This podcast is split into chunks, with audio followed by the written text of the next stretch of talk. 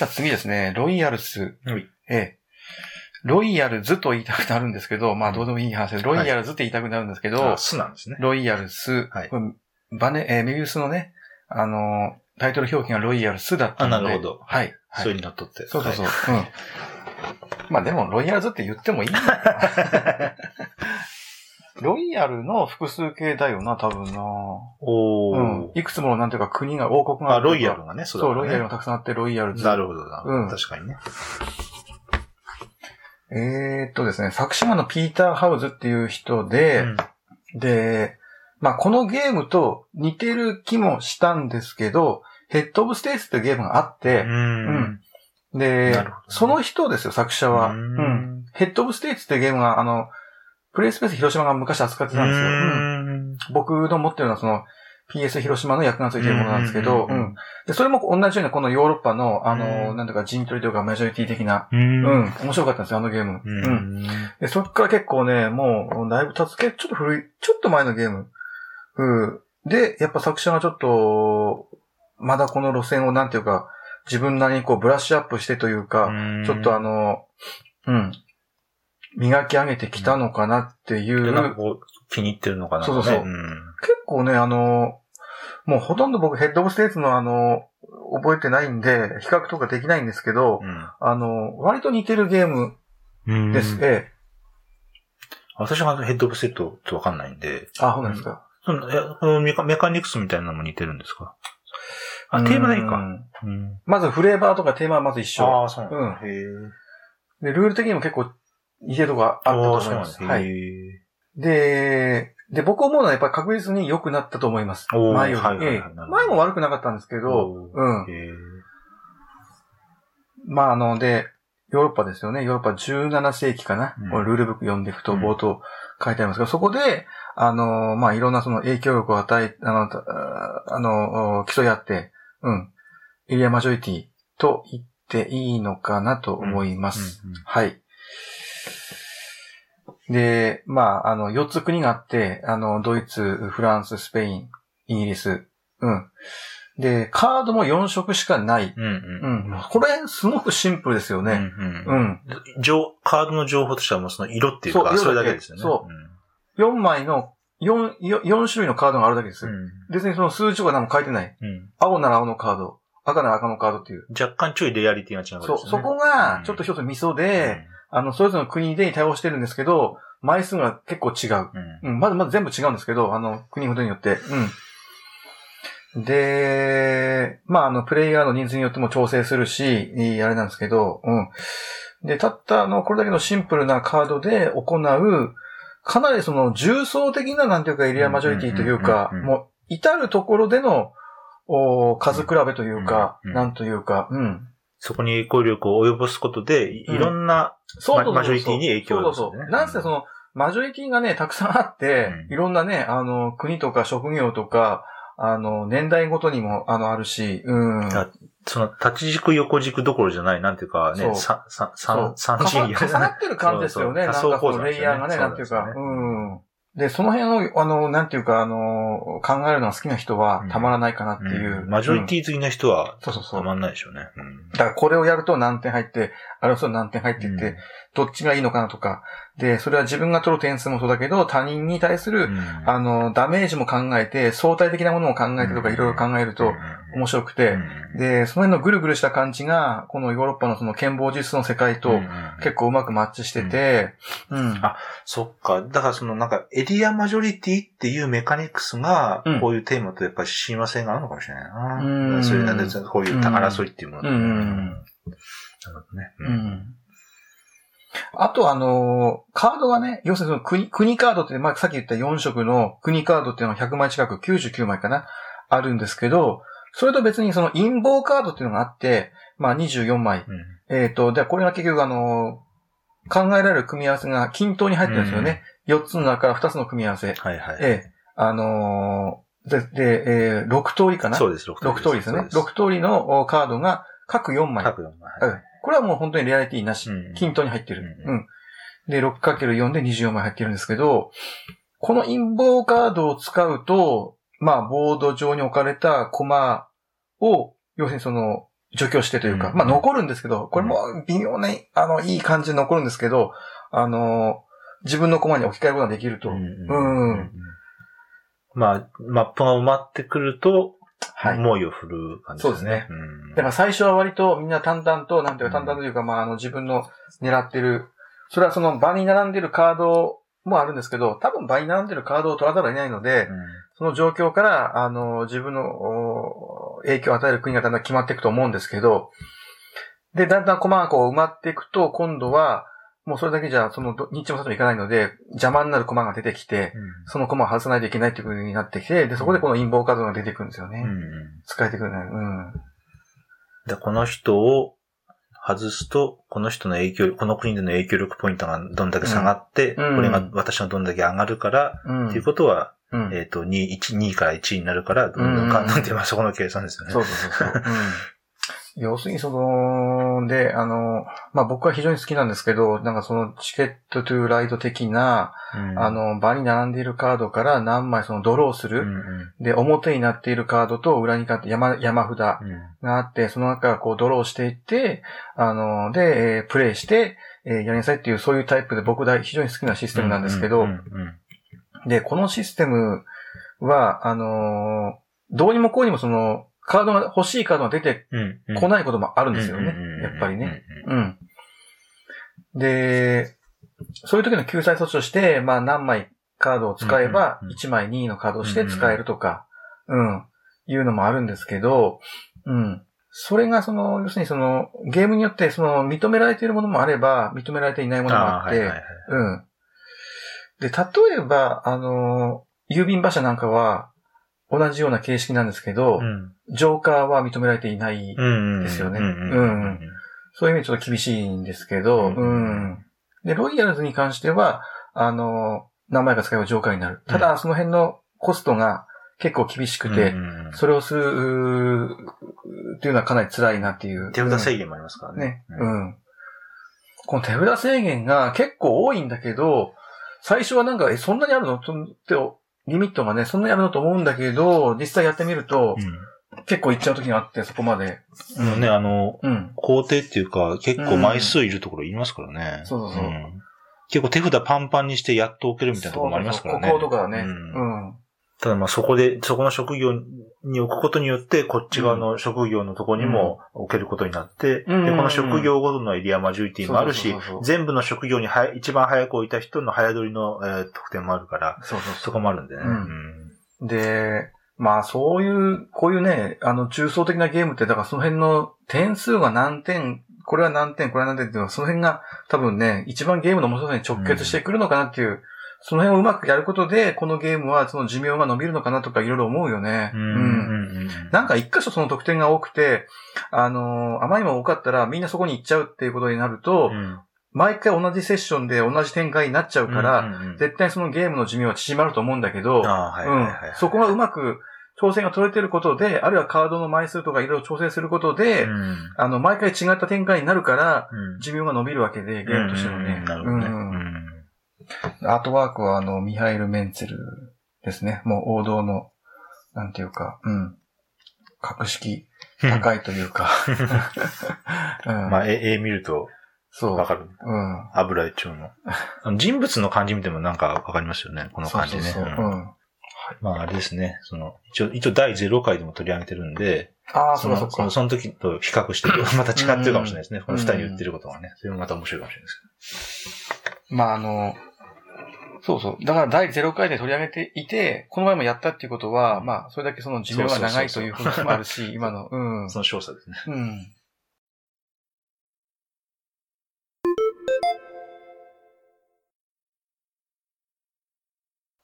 ロシアンレールロードの拡張の、えー、まあアメリカンレールロードをちょっと取り上げたいと思うんですけど、うん。まあ元々のロシアンレールロードっていうのが非常にその完成度が高い、ハンスから出たあの、ワーカープレスメント。はい。うん。それの拡張が、第一拡張というか一番最初に出たのが、ジャーマンレイルロードってなってたんですよね。そうです。うん。で、これは国内流通もししています。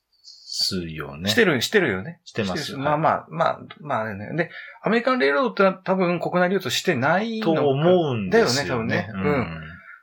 その次に出たのが第二拡張的な位置づけがこのアメリカンレールロード。あはいはい。うんで、えーっとですね。要するにそのメインボードというか、あの、ね、えー、あって、各プレイヤーが共有するというか、中心になるボードはあって、うんで、それは、あの、ロシアンレールロードのものを、うんを使うんですよね。はいはいはい。これジャーマンも一緒ジャーマンも一緒ですね。はいそうですん。で、各プレイヤーが持つ個人ボード、マイボード、個人ボードが、あの、まあ、変わるうん形。うんジャーマンもそうだったし、ジャーマンもそうですね。ね、アメリカンレールドもまあそうなんですよね。う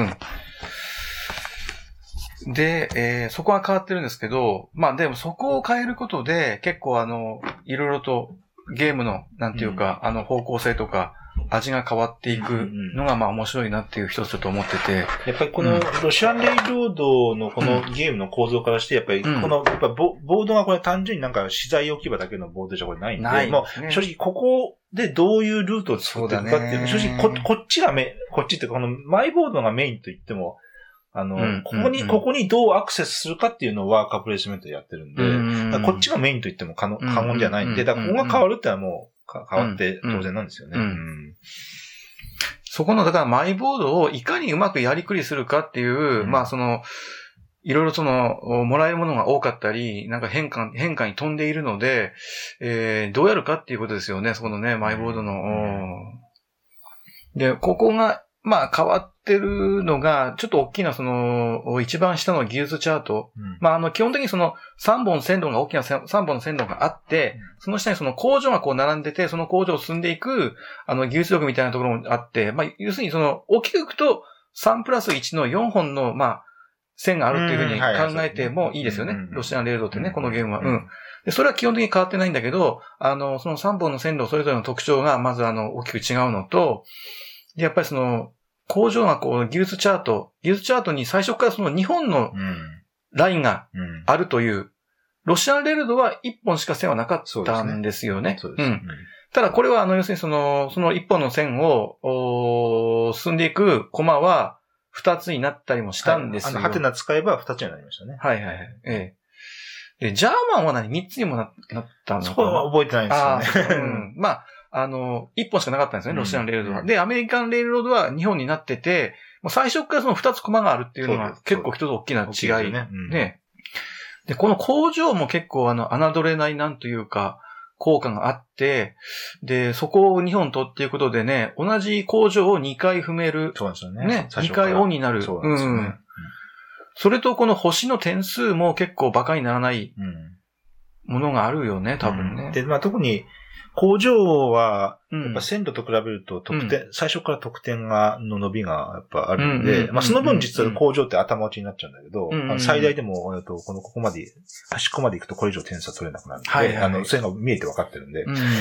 なので、まあこれはこっちのうんロシアンレイルロードもそうでしたけど、うん。やっぱこ、まあ、馬鹿にならない点数ですね。うんこの毎か、毎決算ごとにこの、えっ、と、うん一番キンキンのこの点数が入るんで。うんうんうん。うんあと思ったのは、あの、ロシアンレールロードって、要するにその3本線路があって、結構それぞれがなんかど独立してるっていうか、あの、うんはいはいまあもちろんあの、お互いその影響を与える部分はあるんですけど、うんアメリカンレールドになって、あの、なんか要するにその、お鉄道上にその障害物として、うんうんえー岩みたいなものが置かれるんですよね。そうです、そうです。うん。で、その岩みたいなものを、あの、ダイナマイトで爆発することで、うん。え取り除くことで、そこを進むことができるようになるっていうう、ん。ちょっと障害物みたいなのがあるんですけど、で、これがその、ダイナマイトと岩っていうのが別々の線路にうん。設定されているので、うんもう単純にそこでちょっとあの、相互うん。影響的なちょっと、おインタラ、インタラクティブ的なちょっと、あのーなんていうか、性格が今回、あの、ボードにあるのかなっていう。あの、直接的なそういうつながりができましたよね。もちろん、ねあの、こここでも、うんうんうん。ここはまあ、つながりないわけじゃないんだけど、うんまあ、って言うてもやっぱり、おののの、で、やっぱりそこはね、うん独立性が高かったんで、うんここはもう露骨に、そうですね。まずここ8%、それ以上いけないんで、うんうん。それはなんか、あの、嫌が王にでも、うんうん。各路線、ちょっとまんべん的にやらんくならな、ななったっていう感じですよね。うんまあ、で、そうしてくださいねというデザイナーからの、そうだよねまあ、あの、ねえっと、挑戦状なんだけど。まあ、どっちがいいかっていうか、まあ、好き嫌いで、まあ、あるあると思いますけどね。うん。まあなんか、その、こっちは、そのジャーマンレールウェイズ、あジャーマンレールロードは、うん。その、えー、ボードの、橋ボードの箇所箇所が、えっと、空白欄になっていて、うん。で、そこまで行くと、うん。えっと、えーどの、どのモジュールにしようかなって言って、それをパカッとこうつけて、自分、うん。自分でボードを作っていくっていうのがジャーマンレールだったんですね。で、非常に、これって非常にマニアックな拡張で、あね。あの、難易度も、難易度っていうか、なんていうかな、まあ、あーそりえっと、非常に自由度が高い分、非常に難易度が高いんですよね。ね。あの、えっとプレイヤーのスキルがそう。結構、この、この大事な大事なこのボードの、うん。を自分である程度構築していくっていうのがジャーマンレールの拡張だったんで、拡張としては結構なんかマニアックな拡張だっていうのが私の印象だったんですけど、それと比べるとアメリカンレールの拡張はなんか非常に拡張前とした拡張というか、あの、ザ拡張というか、あの、ボードが新しくなって、で、うん。その、まあ、まあ、アメリカだっていうことだと思うんですけど、まあ、株価チャートみたいなものがまあ、ちょっとまあ、ちょろっとあって、うん。っていう非常に、ジャーマンレールロードよりは、ほどマニアックではない。うんあの、あの、ロシアンレールロードを分かってれば、すぐにこう、スッて入れる。うん拡張でうんまあ、これもね、どっちがいい悪いと、いい悪いっていうは言う気はないんですけど、うんまあそのマニアック度っていう意味で言うと、うん難易度って言ってもいいのか、そういう意味でアメリカンレールの方が、なんかすんなりできそうね。あジャーマンレレールドはなかなかあれ大変だと思いますね。うん僕はそうですね。ジャーマン未プレイで、うん。じゃあ、第一拡張より第二拡張の方が、ちょっと本体に寄り添っている、うー感覚は近いんかうな、んちょっと。でうんこっから邪推なんですけど、うん。多分、でもなんか、えっ、と、この作者が、うん。この作者の好みはうん。ジャーマンレールロードなのかって、勝手な思い込みも私はあるんですけど、実は、要するに、あーはいはい。要するにはい。作者作者としては、そういうこのボードも作っていきながらっていうのもあるんだけど、うん。さすがにそれだとちょっと難易度が高いかなっていうんで、うん。こういうふうに、あ一応、まあ一応ある、お膳立てはしときましたよ、みたいな感じ。じに、まあちょっと収めてるのがあって、これは私のこれはまあ全く何の根拠もない私の勝手な邪推ですけど、まあうん。とにかく、うん、まあ、えーっと、ロシアンレールと比べて、もうなんか2倍3倍なほど段違いほど面白くなったっていうほどのことはないんですけど、まあまあでも、これはこう、まあそれはまあロシアンレールロードという、こうん。のゲームの、ゲーム自体が持つベースのポテンシャリティがものすごい高いから。なんだけど、あと、あの、僕ちょっと思ったのは、あの、本当にその、ロシアンレールドって3本の線路が独立して一本一本かなりなんていうか独立してるっていう感覚があって、で、まあそれぞれに特徴があるかなっていう風うんなうんね、うんあの、あったんですけけど、結構あの、アメリカンになって、あの、なんていうのか、本当にその横のつながりができてるなっていう、例えばそのかける2のタイルが、あの、ロシアだと一番上のね、そうそう。ね、あの、シベリア鉄道だっけね。だからこの、この線路特典であなた稼ぎたいんならもうここやんなさいって言われてるんですよ。ここだけしかないよと。そうそうそうんだからそういうはっきりその特色がつけられてるんですね、強くね、色がね。そうなんですよね。で、アメリカンは、あの、2本目3本目にもかける2が置けうんるうんマスがあって、うん。この一番高いね、このでっかい白線路も一応ああ、置けますからね。。それも大きいですよね。結構だから違うんだそうよな。あのね、元のやつはこの一番長い、あの、やつしかできないんで。うんうんうんうんうん。うんうんうんうんうん今、こうしてちょっとあの、ロシアとアメリカとボードを見比べてると、やっぱいろいろ結構違いありますね。ワーカーがもらえるところとか、うん。で、もう一つやっぱり大きな違いは何あの、株、うん株ですかね。株的な、うん。まあちょっと、ね、か拡大再生産まではあるけど、まあ、うん。こう、上げていけば上げていくほど、どんどんもらえるものがね、うん。どんどん最初は A だ A だけもらえたのが、うん。次は A と B がもらえて、次は A と B と C がもらえてっていう、うん。まあそういう、まあそういう感じですよね。ちょっとあの、株っていうとまた違うな。だからねテーマとしては株なんだけど、まあやってることはまあ株じゃないんだけどね。フレーバーとして、一応だからこれ株なんですよね。一応テーマとしてはそう。テーマとしてはそう。ちゃんとあの、折れ線グラフがあって、あの、株価のこう、あれを、で、ただ、ルメカニクス的には株じゃなくて、そうそうそうちゃんと自分のプレイヤーと一対一で対応してるんで、うん。くっついてるんで、まあ、あの、うん。これも結構、だから馬鹿にできないですよね。うんまあうん。あの、そうですよね。で、株価チャートを上げると、その人は得点が次、何の得点するか選べるんで、うんまあその時にこう、ね、まあ、自分が一番理になるような、他の人にはあんまいらないような得点をね、こうつけてって、うん。で、こう、自分だけリリースするようにしていく感じで。うん。うんまそうそうそう。あのーそう、先行ランナーが、あの、ここで何ができるっていうのを決めることができるんですよね。うんそれが大きいですよね。だから自分が一番大きなメリットあるものを、やっぱ当然選ぶべきあ、で。そうですよね。ん。これ多分、あの人が、あ取ってもほとんどなんかメリットないなっていうのをやっぱりね、考えておくべきなんだよね。うん。うん、いろいろね。うん。だからね、その、他の人があんまり技術チャート方面行ってなくて、技術自分が技術チャート行ってるんだったら、まあ技術チャートを進めるっていう方を選ぶだろうし、うんまあ逆うん逆もありきで。うん。まあだから、うん、めちゃ、なんかめっちゃくちゃ今まで聞いたこともないような斬新な、あの、アイデア、メカニクスではまあないんだけれども、うん。まあでも、まあ、まあ、あの、要素として、プラスアルファでそうですよね。面白いかなと。思いますね。多分だから本当にその勝利を目指していくんであれば、その株価のことも考えて、いろいろずっと考えないといけないゲームなんじゃないかなっていうふうにはちょっと思ってますね。で、今あの、ね、で、線路が消えて、ある線路が消えたタイミングで全員、全員配当が起こるんですよね。あーはい全員が利益をもらえる。まあ、うん配当って言ってるけど、実際はこの利益をもらうんだけうど、ん。だから、そろそろ、えっ、と、線路が枯れて、うん。次の配当が起こりそうだと。うん。だったら、まあ、ちょっと一個でも上上げて、もう、もうプラスもう一個利益もらえたじゃないですか。っていう、そういう読み合いもちょっとね、うんまあ、大きいですからね。なまあ、なかななかこう、全員の盤面まで把握して、なかなか、こう、動くのは難しい。難しいっていうか、、私のじあのスキルでは難いしいだけの情報量があるんだけど。まあ、もともとその情報量が多いゲームだなっていうふうには思ってて、まあ点数もその、非常にね、その、伸び率が半端ないゲームだよね。よく言われてるけどね、ロシアンレートって。うん。このインフレ具合がすごいですよね。そうそうそまあ、あと、やっぱりこの、この、ここの特典、こんだけ、やっぱいろんなこゲーム、いろんなゲームっていうか、まあ、うん少なからずいろんなボードゲームをやった後でも思うのは、やっぱりここのけ得点計算はやっぱ煩雑ですね。う。うん。やっぱこんだけこはいんだけ煩雑なゲームって、やっぱあんまないですよね。なんあか、うんどうにも、うんまあどうにもなんないんだけど、まあそれを補ってあまりやる面白さはあるんだけど、まあ、いろんなところは煩雑ですよね。あの、ゲームの準備も煩雑だし、いろいろ手間かかるし、インストも大変だし、うん結構細かいですからね。細かい微調整があるんで。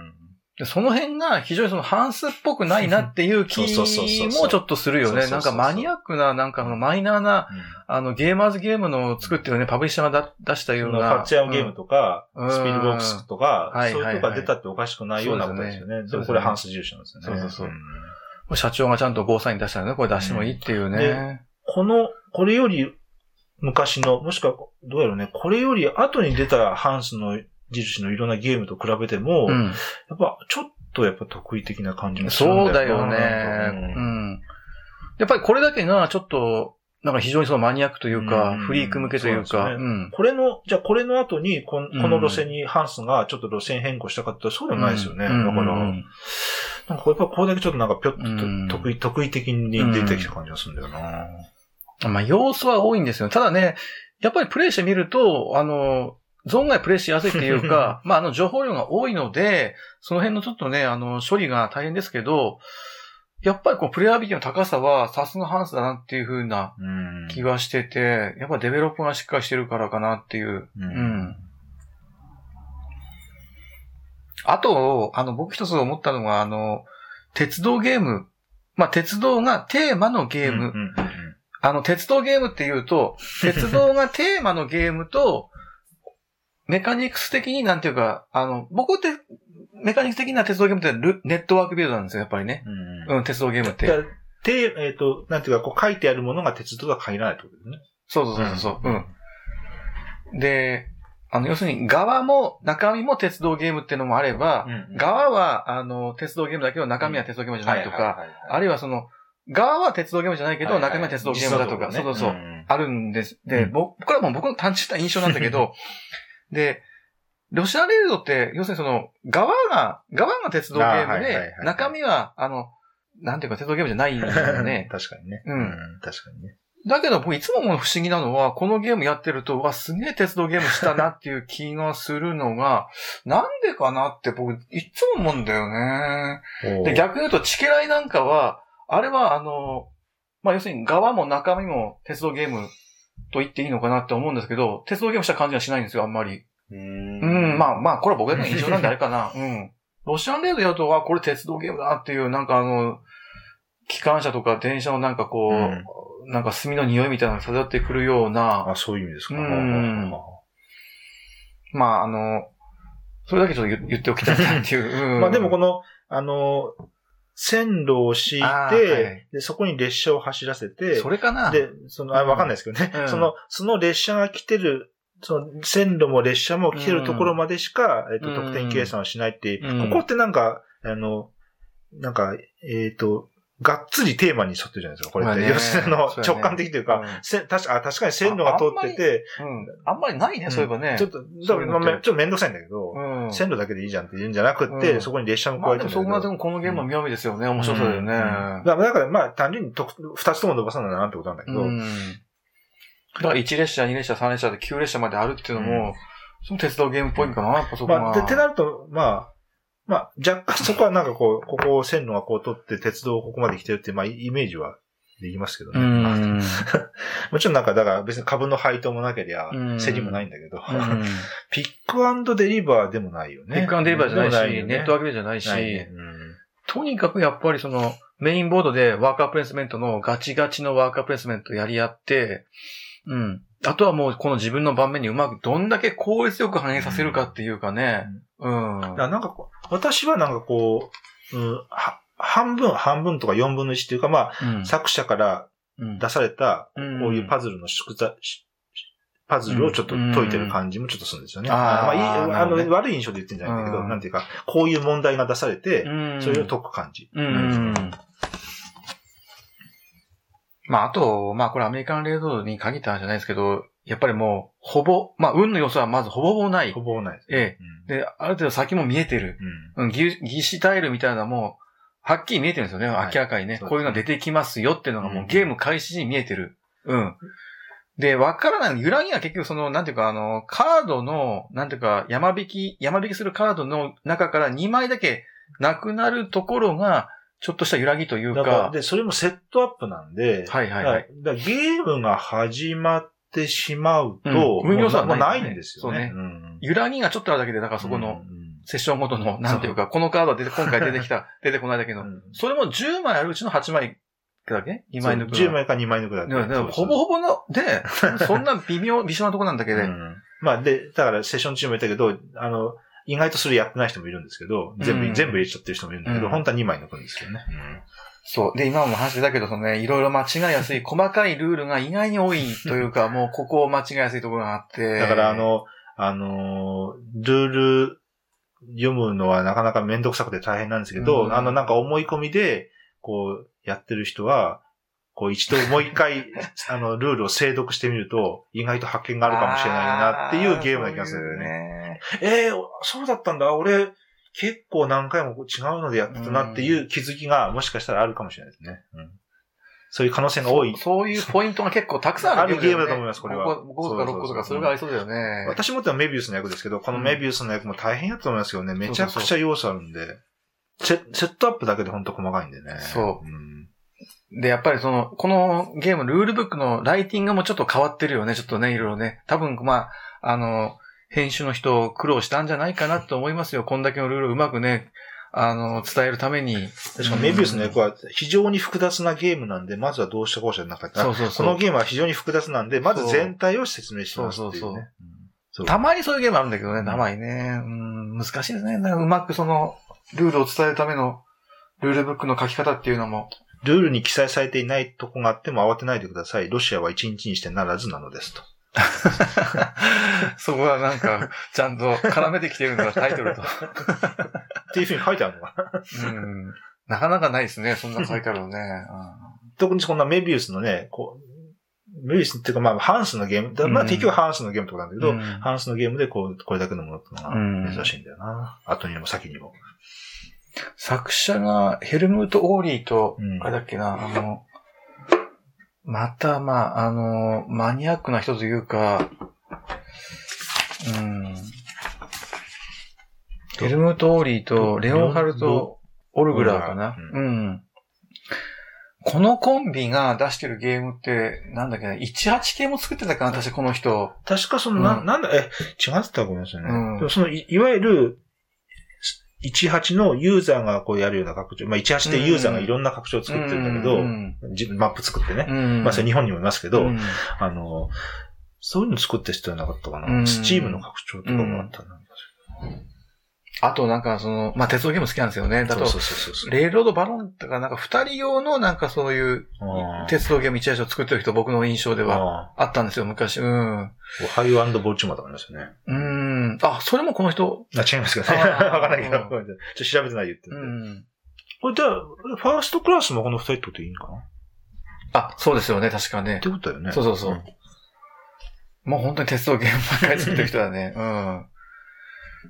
まあ、やっぱりね、やったら思うけど、本当よくできたゲームだなと思うが、本当に毎回、すんごいよくで、面白い。やっぱり、あの、若プレの、なんていうか、醍醐味として、あの、自分しかできないってことは、それが一番やりたいことであっても、後回しにするっていうのは非常に大事で、うんうん。それ、他人のば盤面を見ればわかるので、ある程度。うん。みんなと取り合ってるところくらい置いてかんですね。そうそうそうそういうその基本がもう、あの、しっかりこう、なんかね、あの、実践していかないといけないゲームで。うんうん。だからまあ、こここの得点のここが非常にマニアックなんだけど、うんやっぱここの、そこにアクセスするための仕組みを、うん。まあ、ワーカープレイスメントなんで、ここが非常にとっつきやすいじゃないですか、ここはね。そうそうそうあのこまあ、ある程度ボードゲームしてる人なら。シンプルと言ってもいいぐらいですよね。そうなんですよちょっとね。だもし、この、このボードにアクセスするための方法が、ワーカープレイじゃない、なんか違う仕組みだったりししたら、ちょっとマニアックになりすぎたかもしれないね。うんやっぱここが、ここがやっぱとっつきやすいんですよね。ね見てわかるから。そうだね